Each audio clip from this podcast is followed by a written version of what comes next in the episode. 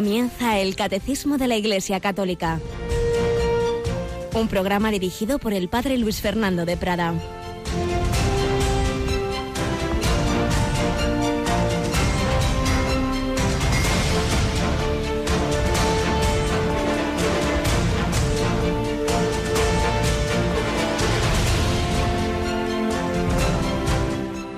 Alabados sean Jesús, María y José. Muy buenos días, querida familia de Radio María. Aquí estamos ya de nuevo para retomar el catecismo. Nos acompaña Yolanda Gómez. Buenos días, Yoli. Muy buenos días, padre. Bueno, teníamos esto ya un poco olvidado porque entre los virus, ¿verdad? los virus, la maratón, todo. El virus que le ataca a un servidor, la maratón que nos ha atacado a todos, gracias a Dios, pues, pues hacía ya tiempo que, que teníamos ahí a medias algunos puntos muy bonitos del catecismo, pero por lo segundo estamos contentos de que, bueno, todavía hoy vamos a aceptar ya los últimos coletazos de esa maratón y ya cuando tengan los datos, ya ver si a mediodía, aunque sean provisionales todavía, pero os informo de esa gran colecta misionera de, de Radio María. La verdad que ha sido unos días muy bonitos, de gran esfuerzo por parte de todos, porque tenemos mucho empeño, mucha ilusión en que Radio María España no se quede atrás en colaborar a esos proyectos que hemos estado explicando, que nos han estado contando, y las personas que están allí en Ruanda, que están en, en Irak, y Joseph Nassar, esa preciosa entrevista, pues contándonos la ilusión de poder emitir Radio Mariam en árabe desde Erbil, ni más ni menos, esos proyectos también con nuestra radio hermana de Guinea Ecuatorial, es la única emisora en África, el único país, como sabéis, que habla el español y pues nos gustaría que igual que en su momento hoy nos agradece que Radio María de Congo eh, pudo arrancar gracias a España, pues también por lo menos apoyarles en, en buena medida. En fin, todo esto se está haciendo posible porque aunque empezamos un poquito despacio la maratón, pero los últimos días ha ido tomando fuerza. Claro, nos ha pillado el fin de semana, no pudimos acoger todas las llamadas de aquellos que queríais colaborar y por eso la prolongábamos ayer, aunque ayer era festivo en Madrid, y todavía hoy, todos aquellos que no hayáis podido dar ese granito de arena a la maratona, esos proyectos eh, mundiales que, que, hemos presentado, que nos ha presentado la familia mundial de Radio María, muy particularmente esas emisoras para los cristianos perseguidos en Medio Oriente,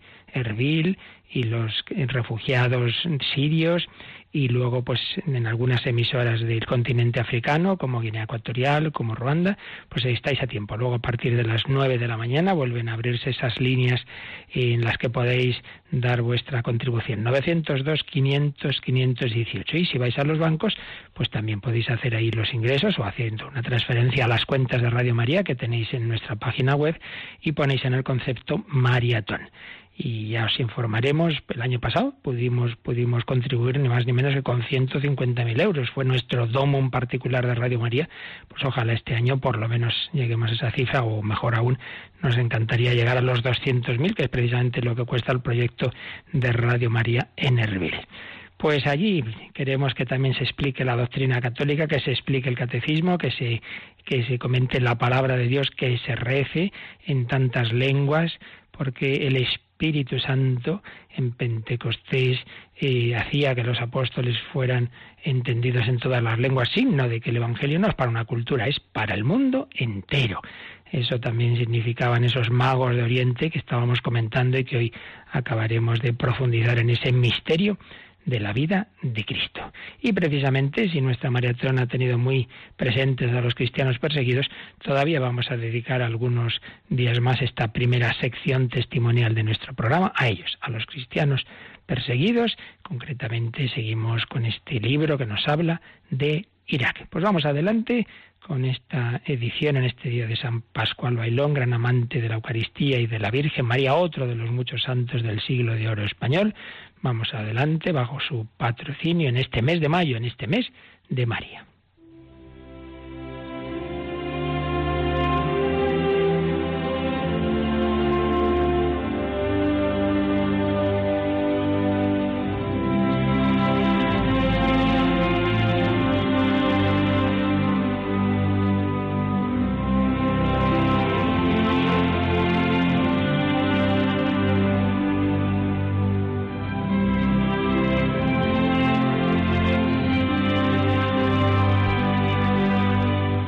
Raquel Martín pudo encontrarse con un sacerdote que podemos llamar con todo derecho confesor de la fe.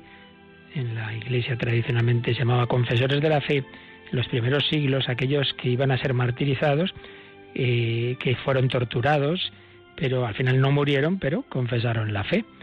Por eso cuando en la letanía decimos reina de los mártires, luego decimos reina de los confesores. Se refiere a esto, confesores de la fe. Pues bien, hoy día también hay confesores de la fe. Y uno de ellos es el Father Douglas, el Padre Douglas, que está en Irak. Y Raquel Martín de Ayuda de la Iglesia Necesitada lo conoció, lo entrevistó, leemos fragmentos de esa entrevista. Conocí al Father Douglas en su ambiente, en su parroquia, en el campo de refugiados que él coordina, que se llama Mar Elías uno de los más grandes de Ancagua. Allí por donde pasa, los niños se acercan con afecto a saludarle. Es un hombre libre que ha ido hasta el fondo de todas las duras circunstancias que ha atravesado, buscando su significado. Y allí se ha encontrado siempre con el Señor, el único al que pertenece y por el que es capaz de entregar su vida. Mi nombre es Father Douglas Bassi, nací en Bagdad en 1972. De pequeño quería ser piloto o futbolista, pero después fui solamente un chaval. Cuando estaba en el colegio, un amigo mío quería ir al seminario y entonces empecé yo a pensarlo. Por supuesto, mi familia no lo aceptaba. La gente en Oriente Medio piensa que todos los que van a ser sacerdotes o monjas tienen algún defecto físico, simplemente son feos. Pero creo que Dios puede cambiar de opinión y elegir a los guapos, a los inteligentes y a los simpáticos, nos dice con ironía.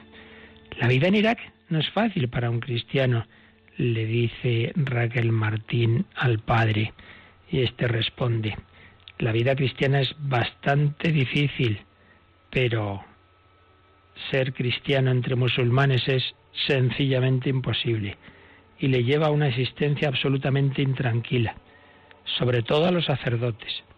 Cuando te despiertas por la mañana, tienes la sensación de que no te vas a volver a acostar por la noche, sobre todo en Bagdad, como un viaje sin retorno. Y mi historia es la historia de mi pueblo. De hecho, padre ha sufrido varios atentados en su iglesia en Bagdad. Sí, viví dos ataques con misiles en mi parroquia. En uno de ellos me encontraba celebrando misa y comencé a oír ese zumbido previo a la explosión. Lo reconocí y me puse a cantar más y más alto para que mis feligreses no se dieran cuenta. Volaron mi iglesia. Otro día estaba delante de la puerta principal del templo y me empezaron a disparar en las piernas con una K-47. Todavía tengo restos de metralla incrustados en mi pierna izquierda.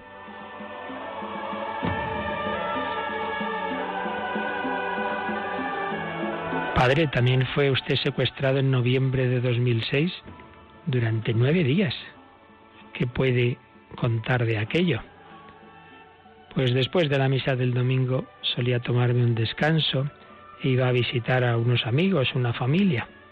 Por el camino me encontré de repente con dos coches que habían bloqueado la carretera y me pararon. Saltaron muchos hombres del coche con el rostro cubierto. Llevaban pistolas, me sacaron rápidamente del coche y me metieron en el suyo, en la parte trasera. Y no sé dónde me llevaron. Cuando llegamos me dijeron que me tapara los ojos con una venda y que si los abría, me mataban inmediatamente. Abrieron el maletero, me sacaron y de repente me vi en el suelo, porque uno de ellos me golpeó con la rodilla en la cara. Me rompió la nariz. Tenía la boca llena de sangre me metieron dentro de una casa, me encadenaron y así permanecí durante nueve días. ¿Se acuerda con nitidez de todo ese horror? No podré olvidarlo nunca. Recuerda bien los nueve días uno a uno. Me metieron en un perdón, me metieron en un cuarto que usaban como almacén, un lugar muy sucio. Yo estaba tirado en el suelo y cada día que pasaba hacía una marca con la cadena con la que ataron mis manos. Así podía saber cuántos días llevaba allí encerrado. Un día, para confundirme, me dijeron que era de noche. Yo les respondí que eran tontos y que sabía perfectamente que era de día porque oía las llamadas a la oración de las mezquitas. Recuerdo muchas cosas muy duras. Me dejaron sin comer y sin agua los cuatro primeros días. Estaba realmente sediento. Y todas las personas que pasaban por mi cabeza, mi madre, mis hermanas, me preguntaban, ¿quieres agua? El quinto día me dijeron, tenemos que cuidar a la gente que está a nuestro cargo como prisioneros, tal y como nos dice la Sharia, la ley islámica. Y yo les contesté, yo no soy vuestro enemigo, no estamos en una guerra en la que vosotros tenéis que cuidarme. Vosotros sois los que os hacéis mis enemigos. Yo no estoy contra nadie.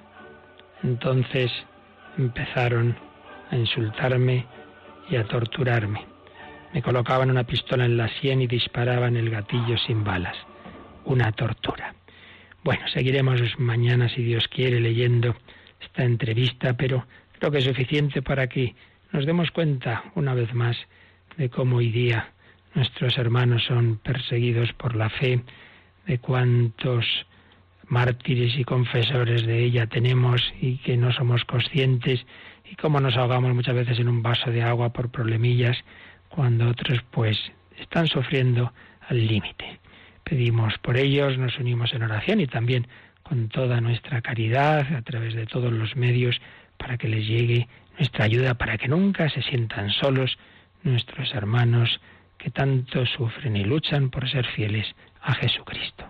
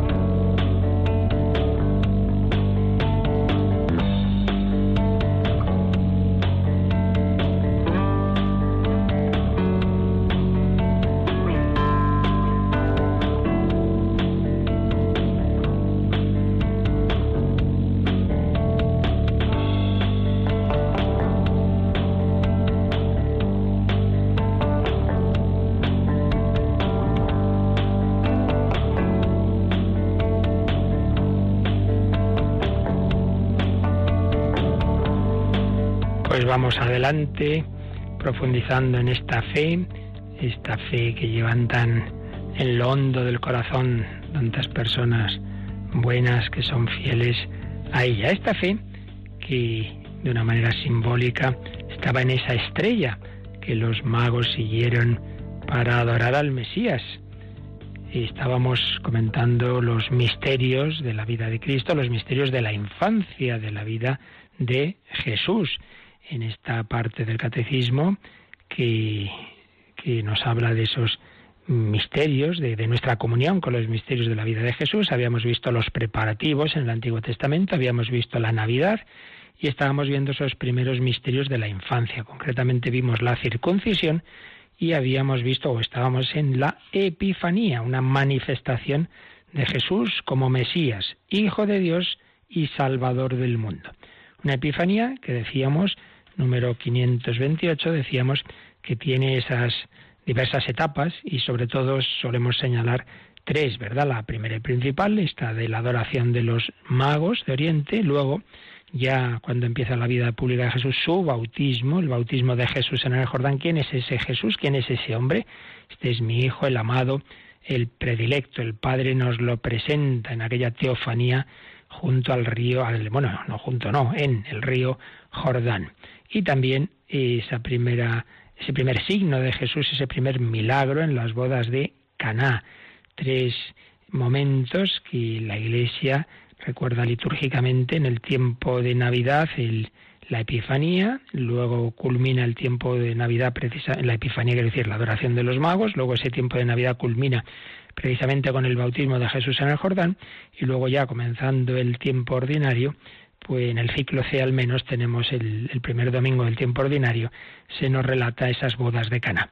Habíamos leído y comentado el número 528, habíamos visto los números marginales que aparecen en el citado, pero bueno, vamos a releerlo porque vamos a profundizar un poquito más en la escena de los magos y yo creo que es bueno que releamos el número entero de Holanda. Así que vamos a por el 528.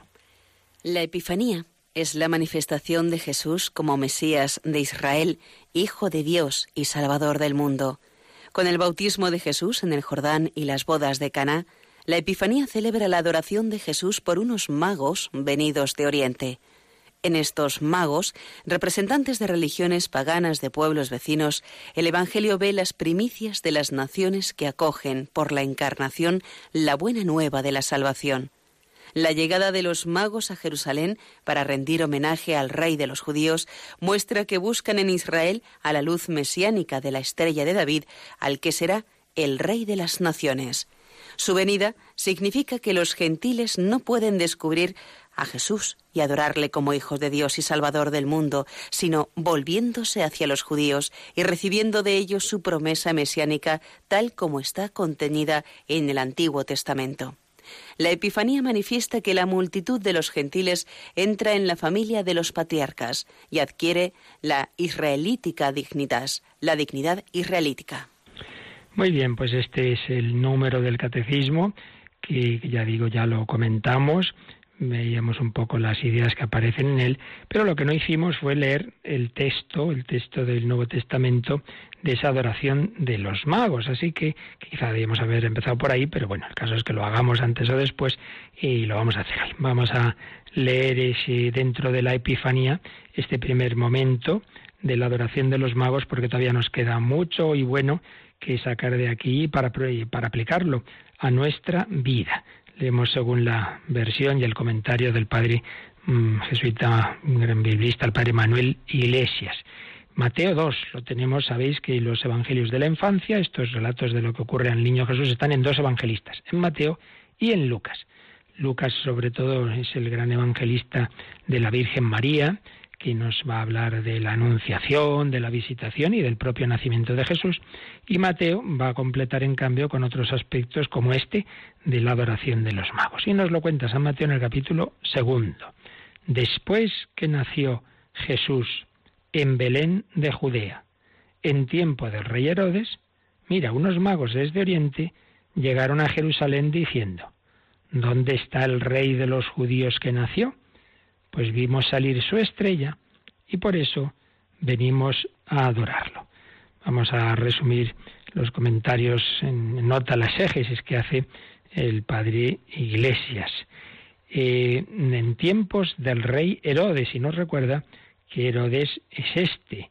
Herodes, un nombre griego, que significa, fijaos, héroe, heroico, de ahí viene Herodes, Herodes llamado el Grande, Reino desde el, desde el año 37 antes de Cristo al 4 antes de Cristo. Ya sabemos, hemos dicho muchas veces que Jesús nació en realidad antes de la era cristiana, el año 5 o 6 antes de nuestra era, pues se calculó mal nuestra era.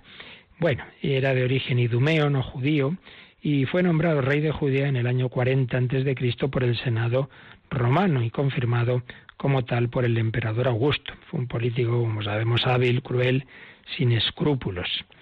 Y bueno, pues se nos dice que después que nació Jesús en Belén de Judea en tiempo del rey Herodes, unos magos desde Oriente llegaron, unos magos, comenta el padre Iglesias, sabios, astrólogos, con algún conocimiento, sin duda, de las doctrinas del mesianismo judío probablemente eran mercaderes que transportaban a Egipto productos para embalsamar. Eh, fijaos que fuera de este pasaje el único personaje eh, al que se llama mago en el Nuevo Testamento practicaba la magia, eh, que es en el capítulo 13 del libro de los Hechos de los Apóstoles. En oídos judíos ese término magos podía ser sinónimo de paganos. Bueno, el caso es que en estos magos, en estos representantes de las religiones paganas del entorno de Israel, nos ha dicho el catecismo, pues el, Evangelio ve las primicias de las naciones que íbamos a acoger, la buena noticia de los, de los no judíos, ahí estamos nosotros. unos magos desde Oriente. Oriente, y señala el padre Iglesias que la palabra griega anatolé en plural significa las religiones orientales. Y entonces preguntan, ¿dónde está el rey de los judíos que nació? Pues vimos salir su estrella y por eso venimos a adorarlo. Vimos salir su estrella. Y comenta para Iglesia salir o nacer. La palabra griega anátole en singular indica la fase de aparición de un astro. La fase de aparición de un astro. En uno de los comentarios eh, arameos del Antiguo Testamento, el, el Targún N, la estrella de Jacob era interpretada como sinónimo del Mesías. San Justino relaciona esa estrella con la que anunciaba Balaán. Números 24 y 17 sale una estrella de Jacob. Y señala Iglesias, Mateo es muy sobrio, comparado con escritos posteriores. Y de hecho es el gran San Ignacio de Antioquía, el gran mártir de los primeros tiempos cristianos, en su carta a los Efesios, amplificaba la descripción del fenómeno, entendiéndolo como victoria de Cristo sobre las fuerzas del mal que dominaban el mundo por medio de los astros. Fijaos lo que escribía San Ignacio de Antioquía. En el cielo una estrella brilló más que todos los astros. Su luz era indecible. Su novedad produjo asombro. Todos los demás astros, junto con el sol y la luna, rodeaban a coro la estrella. Y ella lanzaba su luz más que todos. Y hubo alarma por no saber de dónde procedía la novedad de la estrella y la diferencia de las otras. Desde entonces fue destruida toda magia y rota toda obra de maldad, porque aparecía Dios hecho criatura humana. Así comentaba San Ignacio de Antioquía, vimos salir su estrella y por eso venimos a adorarlo. Bueno, pues seguimos leyendo a San Mateo. Al oírlo, el rey Herodes se alarmó y todo Jerusalén con él. Y después de convocar a todos los jefes de los sacerdotes y a los escribas del pueblo, trataba de averiguar de ellos dónde tiene que nacer el Mesías. Y ellos le dijeron, en Belén de Judea. Pues así quedó escrito por medio del profeta. Y citan al profeta Miqueas. Y tú, Belén, tierra de Judá, de ningún modo eres la menor entre las principales ciudades de Judá, pues de ti saldrá un jefe que pastoreará a mi pueblo Israel. Así pues, el rey Herodes dice, se alarmó y todo Jerusalén con él, pero hombre, ya van siglos esperando la llegada del Mesías y ahora, cuando dicen que ha nacido el Mesías, se alarman. ¿En qué quedamos? Pues la gente buena, naturalmente, como Simeón y Ana, estaba deseando que eso ocurriera, pero la gente mala no tenía ningún interés de que hubiera un Mesías que pudiera tambalear su modo de vida, y mucho menos el rey que decía, uy, un Mesías, entonces ya tengo yo aquí un competidor, ¿o qué pasa? Y eso aplicándolo a nuestra escala, pues es cuando a uno no le interesa que haya Dios o un Dios que entre en nuestra vida, porque entonces ya no soy el rey de mi propia vida, ya no soy mi propio héroe, ya no hago lo que me da la gana. Si hay alguien a quien tengo que dar cuenta de mi vida. Y esto les pasaba a Herodes. Y por otro lado, estos sacerdotes sí, sí, van y dan la cita y dicen dónde tiene que nacer, pero no se mueven. Esto nos puede pasar a nosotros, ¿no? Y por eso decía Jesús a propósito de escribas y fariseos, haced lo que dicen, pero no hagáis lo que hacen. Y repito, nos puede pasar también a nosotros, los sacerdotes católicos, que sí, que digamos lo que hay que hacer, pero no lo hagamos. Andad tú lo mismo dice Jesús a aquel que le pregunta quién es mi prójimo, no solamente que demos aquí buenas teorías. Bueno, el caso es que eh, les, les, le indican, les indican a los magos dónde, dónde está anunciado el nacimiento del Mesías. Entonces Herodes, después de llamar en secreto a los magos, se informó exactamente de ellos sobre el tiempo en que empezó a verse la estrella, y enviándolos a Belén dijo, Hice informaros exactamente sobre el niño, y cuando le encontréis avisadme, para ir yo también a adorarlo. Sí, sí, ya sabíamos las intenciones del reino eran precisamente de ir a adorar al niño Jesús. Ellos, por su parte, después de ir al rey, se pusieron en camino. Y mira, la estrella que habían visto salir iba delante de ellos, hasta que al llegar se detuvo encima de donde estaba el niño. Cuando vieron la estrella sintieron una alegría enorme y al entrar en la casa vieron al niño con María su madre y postrándose lo adoraron. Y abriendo sus cofres le ofrecieron como regalos oro, incienso y mirra. Pero advertidos en sueños de que no volviesen a Herodes, se marcharon a su tierra por otro camino. Este es el relato inolvidable que desde pequeños hemos conocido, que nos da San Mateo en su capítulo 2 sobre esta adoración de los magos. Un significado teológico profundo que veíamos ya el otro día, que nos ha explicado el catecismo en este número 528, pero también una aplicación, muchas aplicaciones a nuestra vida ordinaria, a nuestra vida de fe. Pensemos que esa estrella viene a ser como un signo de la luz de la fe y otras luces que Dios nos da en nuestra vida. El Señor nos habla, el Señor nos toca el corazón, pues una luz que tenemos un momento dado, una inspiración, un deseo de más, o a veces en negativo, sentirnos mal, un vacío, un remordimiento, pero que es una llamada de Dios, tengo que cambiar en mi vida. Dios se sirve de, de muchas muchas gracias y de muchos signos externos, internos, a través de la palabra de una persona, a través de la radio, a través de circunstancias, a través de un accidente, de un diagnóstico. Hay signos en nuestra vida, sí, pero los signos los ven muchos y los siguen pocos. Muchos vieron la estrella y solo estos personajes fueron detrás de ella. Tenemos ahí ese signo de la fe. La fe es una estrella, es luz, pero es una luz no deslumbrante, no es el sol. No, no, no es obligatorio verla, seguirla. Uno se quiere no mira hacia arriba y no ve la estrella. Hay suficiente luz para creer, pero también suficiente oscuridad para que el que no quiere creer no crea.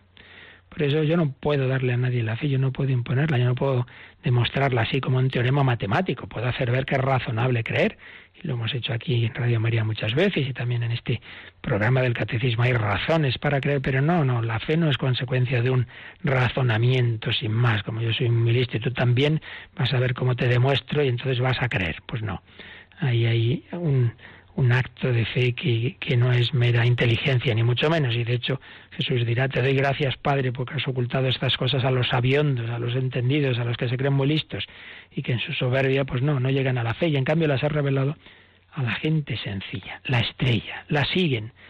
La vida cristiana es un peregrinar, es un fiarse de Dios. La fe no es entender, es fiarse y es ir muchas veces a oscuras y a lo desconocido. ¿Y dónde iremos? Como María y José, pues, pues de aquí para allá, de Nazaret a Belén, de Belén a Egipto, de Egipto otra vez volverán a, a Nazaret.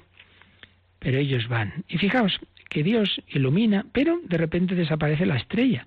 Y entonces es cuando uno dice, Dios mío, pero si tú antes como yo te sentía muy cerca y sentía la fe y me hablabas, pues llevo una racha y ya años quizá de oscuridad, es que Dios ha escondido, ya, ya no siento nada. Entonces es el peligro de volvernos atrás. Los magos pudieron decir, vaya, nos hemos equivocado, hemos sido unos ilusos, nada, volvamos a nuestra casa. No, lucharon. Tenemos que poner los medios, hay que buscar. Pues ¿qué vamos a hacer? Pues si, creemos que aquí en Israel eh, Dios ha estado hablando, ha prometido un Mesías, vamos a preguntar a los expertos, vamos a ir a la autoridad, vamos al palacio del rey, y menudo pájaro era, sí, pero representaba, que era que no, de alguno era la autoridad, y ahí estaban también las autoridades religiosas, pues ese gesto de humildad de los magos les sirvió para que Dios les iluminara a través de ellos. Y aquí podemos ver también algo muy importante, la obediencia a la iglesia. Oh, pero si es que mi párroco me cae mal porque no sé qué, pues hombre, no será tan malo como Herodes, digo yo.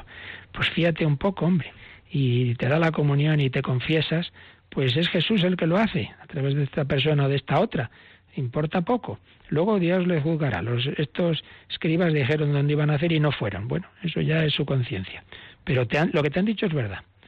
Por ello, ese gesto también de humildad, de obediencia, de fiarnos de las mediaciones, sí, Dios a veces ilumina directamente esa estrella, pero normalmente la estrella necesita ser también completada por esa iluminación más cercana, que nos dan los hombres que el Señor ha puesto de mediadores, empezando por la propia familia, claro, los padres para el niño, pero luego, pues en la iglesia, el sacerdote, el obispo, el papa, etcétera, etcétera. Y entonces, cuando ya han hecho este gesto de humildad, han pedido consejo, podemos también ver aquí lo que podríamos llamar el consejo de dirección espiritual, de acompañamiento espiritual, no pretender tú llevas tu vida espiritual tú solos y a mi aire y no tengo que consultar a nadie. Hombre, Ellos consultaron, consulta tú también, no, hombre, al final tendrás tú que ver qué haces, pero consulta. Pues fijaos que fue justo, después de, de haber sido humildes y de haber consultado, después de oír al rey, otra vez la estrella volvió a brillar. Muchas veces Dios solo espera eso, que seas humilde, que tengas esa actitud como de un niño de saber preguntar y entonces te volverá a dar ese, esa certeza interior y ellos sintieron una alegría enorme. Y llegaron a la casa. Cuando todavía había un oyente que, que le había extrañado que yo dijera, y ya seguramente no estaría la Sagrada Familia en el portal de Belén, sino ya en una casa, pues aquí mismo en el texto, al entrar en la casa, ya habían pasado, no, era el primer día, no era la segunda noche. Claro, nuestros Belenes lo ponemos todo junto, pero todo hace pensar, sin que esto sea obligatorio de creer, todo hace pensar que ya habían pasado bastantes semanas y entonces ya habían alquilado una casita, estarían en una casita muy modesta, pero ya no están en la calle, no van a seguir ahí varios días. Entonces llegan a una casa y allí vieron al niño con María, su madre. Quien busca el oro lo encuentra en la mina, quien busca el trigo lo encuentra en la espiga, quien busca a Jesús encuentra a María. Vieron al niño con María, a Jesús por María, y postrándose lo adoraron. Ese viaje había valido la pena. La luz de Dios les está diciendo que en ese niño está el Salvador del mundo, más aún les está iluminando, es, no es un niño cualquiera, Ahí está la divinidad y por eso lo adoran, se postran ante él y le ofrecen oro, incienso y mirra. Lo hemos oído desde pequeños, el significado simbólico, el oro como a rey, el incienso como a Dios, la mirra como a hombre mortal. Es Jesús salvador de todos los hombres, de todos los pueblos, no solo de los judíos. Bueno, pues igual que decíamos el otro día que, que aunque no estemos en Navidad siempre es Navidad, porque Jesús sigue naciendo cada día. También cada día nosotros debemos ser como los magos, debemos seguir la estrella de la fe y debemos adorar a Jesús. Y si los magos se postraron y le adoraron a, Jesús en brazos de María, cuando nosotros vamos a la iglesia hagamos la genuflexión, si nos lo permite nuestras rodillas, y si no una postración profunda, adoremos a ese Jesús ante en el sagrario, en la consagración. Hemos venido a adorarlo. Con esta canción vamos a renovar ese misterio de la adoración de los magos en nuestra vida ordinaria.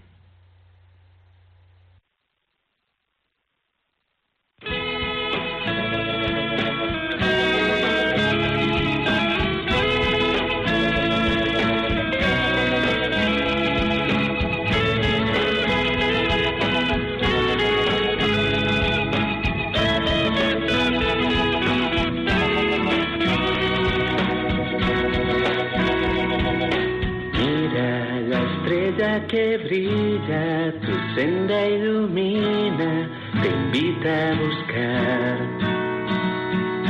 Solo tienes una vida, no dudes, camina, no mires atrás.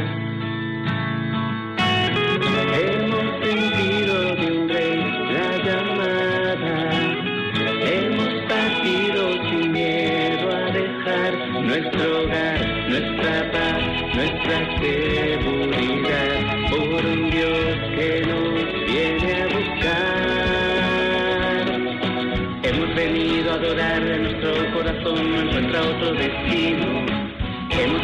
adorarle, contemplar cara a cara al Señor de los cielos, para amarle, dejarnos amar y postrarnos a pies del que vino a reinar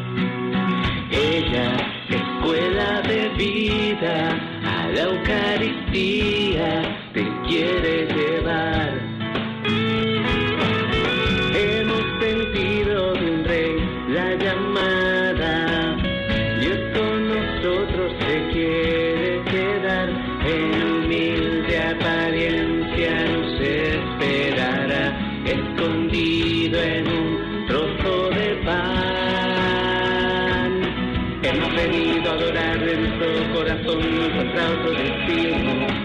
Hemos venido a adorarle, contemplar cara a cara al Señor del cielo, para amarle y dejarnos amar, y postrarnos a pies del divino, a reinar. Hemos venido a adorarle, sin él nuestra vida no tiene sentido. Hemos venido a adorarle, el regalo que le hemos traído, el más pobre sencillo será, corazones abiertos a Cristo, de par en par. Descubre la fe de la Iglesia a través del Catecismo, de 8 a 9 de la mañana en Radio María. Hemos venido a adorarlo. El otro día eh, recordábamos cómo el Papa Benedicto XVI en la JMJ de Colonia 2005 explicó el sentido de la adoración. Y hoy para acabar ya de comentar esta escena de, de la adoración de los magos vamos también a retomar una homilía eh, preciosa que tuvo el día de la Epifanía, la de la Epifanía del Señor del, ahora no estoy seguro de 2011 o 2012, la resumimos, porque la verdad es que tiene eh, unas aplicaciones también preciosas para nuestra vida. La leemos rápidamente resumida. La Epifanía es una fiesta de la luz. Levántate, brilla Jerusalén, que llega tu luz. Sí, ha venido al mundo aquel que es la luz verdadera, aquel que hace que los hombres sean luz. Él les da el poder de ser hijos de Dios. El camino de los magos de Oriente es sólo el comienzo de una gran procesión que continúa en la historia. Con estos hombres comienza la peregrinación de la humanidad hacia Jesucristo, hacia ese Dios que nació en un pesebre, que murió en la cruz y que resucitado está con nosotros todos los días hasta el fin del mundo. El camino de estos hombres es sólo un comienzo antes habían llegado los pastores, las almas sencillas, que estaban más cerca del Dios que se ha hecho niño. Ahora también se acercan los sabios de este mundo. Vienen grandes y pequeños, reyes y siervos, hombres de todas las culturas y pueblos. Los hombres de Oriente son los primeros, a través de los siglos los seguirán muchos más. Bueno, pues una primera idea, la luz que nos ilumina a todos los pueblos, y estamos ahí representados en pastores y magos. Luego nos hablaba un poquito de cómo serían estos, estos misteriosos magos de Oriente. ¿Qué tipos de hombres eran? Podemos decir que eran hombres de ciencia, pero no solo en el sentido de que querían saber muchas cosas, no, no, querían algo más. Querían saber cuál es la importancia de ser hombres. Eran personas con un corazón inquieto, que no se conformaban con lo que es aparente o habitual. Fijaos que se suele precisamente aplicar esta expresión de corazón inquieto a San Agustín, el hombre que buscó, el hombre que no se conformó, el hombre que estuvo hasta los 30 años, hasta que conoció a Cristo buscando la verdad. Estos también eran hombres de corazón inquieto, en busca de la promesa, en busca de Dios, y eran hombres vigilantes, capaces de percibir los signos de Dios, su lenguaje callado y perseverante. Pero también eran hombres valientes, a la vez que humildes, debieron sufrir burlas por encaminarse hacia el rey de los judíos. No consideraban decisivo lo que algunos pudieran pensar o decir de ellos. Lo que les importaba era la verdad misma, no la opinión de los hombres. Y esa humilde valentía les permitió postrarse ante un niño de pobre familia y descubrir en él al rey prometido. El corazón inquieto es el corazón que no se conforma en definitiva con nada que no sea Dios, convirtiéndose así en un corazón que ama. Fijaos qué bella expresión. Ojalá tengamos todos así un corazón inquieto, es decir, un corazón que no se conforma con nada que no sea Dios, convirtiéndose en un corazón que ama. Nuestro corazón está inquieto con relación a Dios y no deja de estarlo, aun cuando hoy se busque con narcóticos muy eficaces, liberar al hombre de esta inquietud. Una idea muy verdadera. Todo ser humano de cualquier época está hecho para Dios, entonces todo hombre necesita a Dios y todo hombre en el fondo, lo sepa o no, busca a Dios. Tantos testimonios de conversos que aquí Radio María muchas veces podemos ver nos lo demuestra. Pero nuestro mundo busca narcóticos como que nos hagan olvidar esa inquietud, no, si yo estoy muy bien, si yo soy feliz sin Dios, si yo no necesito nada, un mundo que nos, nos atonta, como al drogadicto, para que se sienta bien sin necesidad de Dios, sí, sí, pero antes o después te viene el vacío, te viene el bajón y te das cuenta de que sigues necesitando a Dios y no basta tomar esa droga. Pero luego añadía el Papa Benedicto XVI una idea realmente preciosa.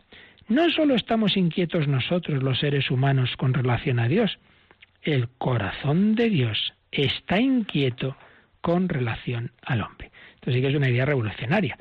El hombre tiene un corazón inquieto y que busca a Dios, pues lo hemos sabido desde siempre. Pero lo segundo, que Dios tiene un corazón inquieto y que busca al hombre, una manera preciosa de, de exponer el misterio de la encarnación, un Dios que nos ama y que por eso ha venido a buscarnos. Y explicaba, Dios nos aguarda, nos busca, tampoco Él descansa hasta dar con nosotros. El corazón de Dios está inquieto y por eso se ha puesto en camino hacia nosotros, hacia Belén, hacia el Calvario, desde Jerusalén a Galilea y hasta los confines de la tierra. Dios está inquieto por nosotros. Qué maravilla. No solo tú necesitas a Dios, sino que Dios, que no necesitaría de ti, de hecho, pues te quiere necesitar porque te ama, te busca, no descansa hasta dar contigo, ha bajado del cielo a la tierra, ya ha venido también de, de Belén hasta aquí, hasta donde tú estás, porque te busca a ti, se ha puesto en camino hacia nosotros. Dios está inquieto por nosotros y busca personas que se dejen contagiar de su misma inquietud, de su pasión por nosotros, personas que lleven consigo esa búsqueda que hay en sus corazones y al mismo tiempo que dejan que sus corazones sean tocados por la búsqueda de Dios por nosotros. Y esa era la misión de los apóstoles y debe ser la nuestra, acoger la inquietud de Dios por el hombre y llevar a Dios mismo a los hombres. Dejaos tocar por la inquietud de Dios para que el deseo de Dios por el hombre se satisfaga. Y en un último párrafo de, esa homilía decía Benedicto XVI, los magos siguieron la estrella. A través del lenguaje de la creación se encontraron al Dios de la historia. Aquí pues está explicando el Papa cómo por un lado podemos y debemos buscar a Dios en la naturaleza, pues las obras de la naturaleza nos hablan de su creador, sí, es un primer paso. Ciertamente, sin embargo, el lenguaje de la creación no es suficiente por sí mismo. Sí, hay un Dios, hay un Dios creador, pero no da mucho más de sí la naturaleza. Solo la palabra de Dios que encontramos en la Sagrada Escritura les podía mostrar definitivamente el camino. Por eso, después de la estrella, ¿cuál fue el segundo paso? Yendo al palacio de Herodes, escuchar cómo los escribas citaban el Antiguo Testamento. Sí, tiene que nacer en Belén, así lo dice el profeta. Creación y escritura, razón y fe han de ir juntas para conducirnos al Dios vivo. Busca a Dios con tu razón, pero búscalo en la oración, búscalo leyendo la Biblia, búscalo poniéndote ante el sagrario. Razón y fe, razón y oración. Y finalmente decía, se ha discutido mucho sobre qué clase de estrella fue la que guió a los magos. Se piensa en una conjunción de planetas, en una supernova, una de esas estrellas muy débiles al principio, que debido a una explosión interna produce durante un tiempo un inmenso resplandor. Que los científicos sigan discutiéndolo. La gran estrella, la verdadera supernova que nos guía es el mismo Cristo. Él es, por así decir, la explosión del amor de Dios que hace brillar en el mundo el enorme resplandor de su corazón. Una metáfora preciosa. Si a lo mejor esa estrella era una supernova, que dicen los científicos que es una estrella que tenía una explosión interna y que entonces esa explosión hace que durante un tiempo pues emita un inmenso resplandor, decía Benedicto XVI, bueno, pues la verdadera supernova es Cristo, porque en él ha explotado el amor de Dios, entonces brilla en el mundo el enorme resplandor de su corazón. Los magos de Oriente, así como en general los santos, se han convertido ellos mismos en constelaciones de Dios que nos muestran el camino.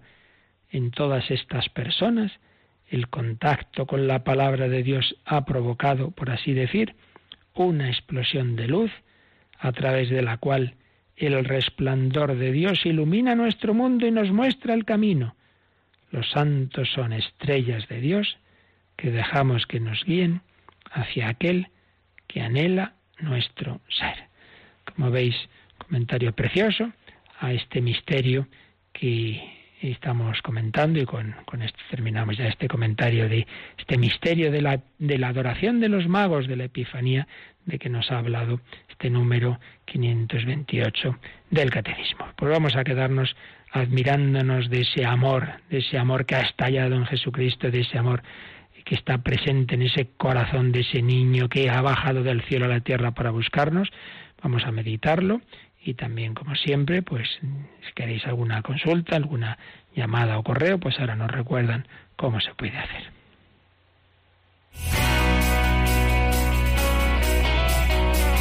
Participa en el programa con tus preguntas y dudas. Llama al 91 153 8550. También puedes hacerlo escribiendo al mail catecismo arroba radiomaria.es. Catecismo arroba radiomaria.es.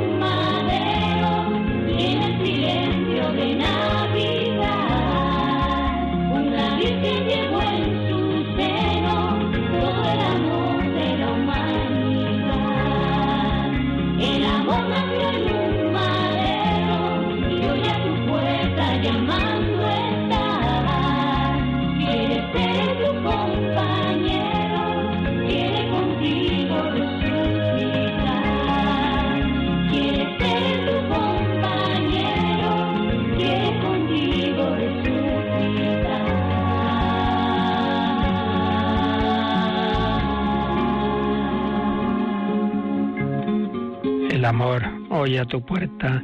Llamando está como llamó a la puerta de los magos, a través de esa estrella, a través de ese toque interior al corazón. Teníamos aquí varios correos pendientes. Sé que María Jesús, por cierto, a ver si nos acordamos cuando escribáis decir también desde dónde, desde qué lugar, para que tengamos más conciencia de, de nos vayamos conociendo más la, esta gran familia de Radio María. Y nos pregunta María Jesús, todos los creyentes caminamos hacia el Padre guiados y unidos a Jesús con la fuerza que nos dan los sacramentos instituidos por Cristo. Mi pregunta es, ¿interviene en los sacramentos el poder del Espíritu Santo? Pues sí, sí, absolutamente, en todos y cada uno. Porque todo, todo lo que hacemos en la Iglesia, sin el Espíritu Santo serían ritos vacíos, serían palabras, serían gestos, pero que no tendrían un valor interior, que es lo que hacen que sean eficaces, esa fuerza, ese poder del Espíritu Santo. ¿Cómo concibe María? Por obra y gracia del Espíritu Santo a través de la acción milagrosa del poder amoroso de Dios, el Espíritu Santo, se encarna el Hijo de Dios, pues también por la fuerza del Espíritu Santo, el pan y el vino son transformados en el cuerpo y la sangre de Cristo, el alma en pecado resucita y se llena de la gracia, etcétera, etcétera. En todo sacramento, absolutamente, interviene el Espíritu Santo. Es verdad que decimos por antonomasia el sacramento del Espíritu Santo es la confirmación, pero en realidad en todos, en todos interviene. En primer lugar, claro, en el bautismo, es primera acción de la Santísima Trinidad, primera acción del Espíritu Santo que entran las tres divinas personas en el alma del niño o adulto que es bautizado. Luego la confirmación que complementa, da plenitud al bautismo. La Eucaristía, en primer lugar, solo es posible, ya digo, ese milagro por la, por la acción del Espíritu Santo. Mirad, el signo, uno de los signos más habituales, de, invocación de la Iglesia al Espíritu Santo es extender las manos. Entonces, fijaos que en general, en que prácticamente en todos los sacramentos se da ese signo. Cuando el sacerdote, cuando va a empezar la consagración, que por cierto también es una forma de saber cuándo nos tenemos que arrodillar, cuando comienza esa parte central, es cuando extendemos, el sacerdote extiende las dos manos sobre el pan y el vino. Es una invocación al Espíritu Santo. Envía, Padre, tu Espíritu sobre este pan y este vino para que sean para nosotros el cuerpo y la sangre de, tu Hijo Jesucristo. Entonces se está invocando al Espíritu Santo. Bueno, y se extiende la mano sobre el que se confirma, y se extiende la mano sobre el que se está confesando. Sacerdote extiende la mano derecha sobre la cabeza del penitente. Por supuesto, se extienden las manos en las bendiciones sobre los que que acaban de, que están en el sacramento del matrimonio, sobre esos novios, por supuesto, en la unción de los enfermos, se extiende la mano sobre el enfermo.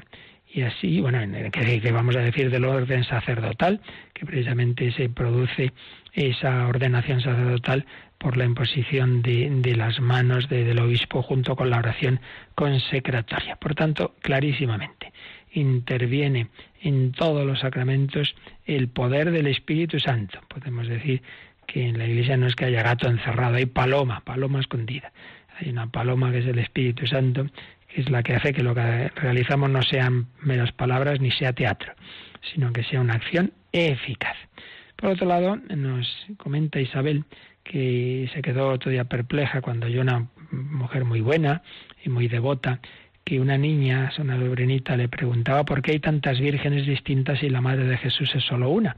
Entonces que esta persona le respondió, la madre de Cristo es la Virgen María y las demás son mujeres que también han sido muy buenas y por eso las rezamos. Y se quedó diciendo, ay Dios mío, pero puede haber personas que se armen lío y piensen que las distintas patronas son distintas mujeres, que no son la misma Virgen María. Y me decía que me lo comentaba por si quiero decirlo, pues alguien todavía también puede tener ese error. Pues, pues nunca viene mal recordarlo. En efecto, no hay más que una Virgen María, no faltaría más. Pero, claro, en cada sitio se la invoca con unos matices, porque Dios se ha encarnado y María también. Fijaos en las apariciones, pues suele normalmente la Virgen asumir los rasgos de, de las personas, de las mujeres del lugar. Y, se aparece en África, pues aparece con un color negro de, piel y, ese como es ese misterio de la encarnación, como hacernos más, más cercanos. Aparece María en México, pues es la guadalupana, claro que es la misma de, de Fátima y la misma de Lourdes, es la misma Virgen María, pero en cada sitio como que se nos acerca con unos determinados rasgos y manifestándonos algunos aspectos de su misterio. En Lourdes, que va a destacar? Pues que es la Inmaculada Concepción, claro, que se acababa un tauma que se acababa de definir, pero evidentemente es la misma Virgen María que luego después en, en, Fátima se va a presentar como Nuestra Señora del Rosario. Es la misma y única Virgen María, distintos aspectos y misterios. Finalmente terminamos con un correo que nos escribió hace unos días nuestro amigo este de Sevilla, si ya le conocemos, Ignacio, que dice, A lo largo de este programa del Catecismo nos están enseñando y desvelando toda la riqueza y profundidad de la fe, todo el inmenso amor de Dios desde el principio de los tiempos, un amor eterno que transforma los corazones. ¿Cómo no querer nosotros que otros también conozcan esta buena noticia y llenen su vida de esperanza y alegría a través de Radio María? Ayudemos con nuestra humilde aportación económica a la radio de nuestra Madre en esta campaña.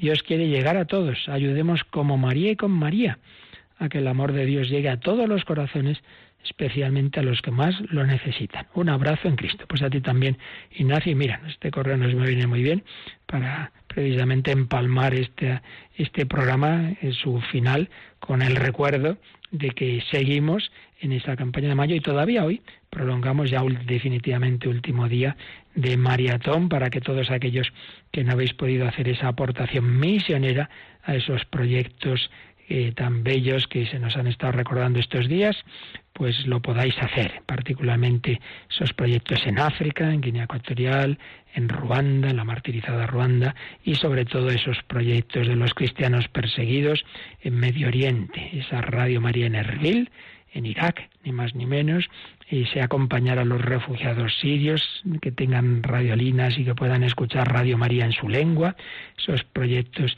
realmente evangelizadores y preciosos para que los que más sufren pues reciban esta buena noticia, como nos dice aquí nuestro amigo Ignacio, no podemos conformarnos, tenemos que querer que otros la conozcan. Por eso, estamos ya en la segunda quincena de mayo, terminamos hoy la maratón y luego ya pues nos quedan una semana y media no llega, no sé si llega así, dos semanas, dos semanas de, rematar nuestra campaña de mayo, pues que contamos con todos y de cada uno para que esto que nosotros conocemos llegue a todos los hombres, para que la estrella de la fe pueda iluminar y dar sentido de vida, de esperanza, de amor a las vidas de tantos hermanos nuestros que viven sin, sin alegría, sin ilusión o que sufren mucho y que necesitan ese consuelo del, del, Consolador, de Jesucristo, del Mesías, del Espíritu Santo, de saber que tienen un Padre y una Madre que les quiere. Pues para ello seguimos contando con vuestra ayuda. A partir de las nueve, os recuerdo, quedan abiertas las líneas para seguir esa gran campaña de mayo y para rematar esta maratón. Para, ya os daremos los datos, cuanto los tengamos al menos aproximados, de a cuánto ha extendido la maratón de este año, para poder ayudar a esos grandes proyectos misioneros. La bendición de Dios Todopoderoso, Padre, Hijo y Espíritu Santo, descienda sobre vosotros. Alabado sea Jesucristo y ahora, como digo, a partir de las nueve podéis llamar al 902 500 518. Que Dios os bendiga.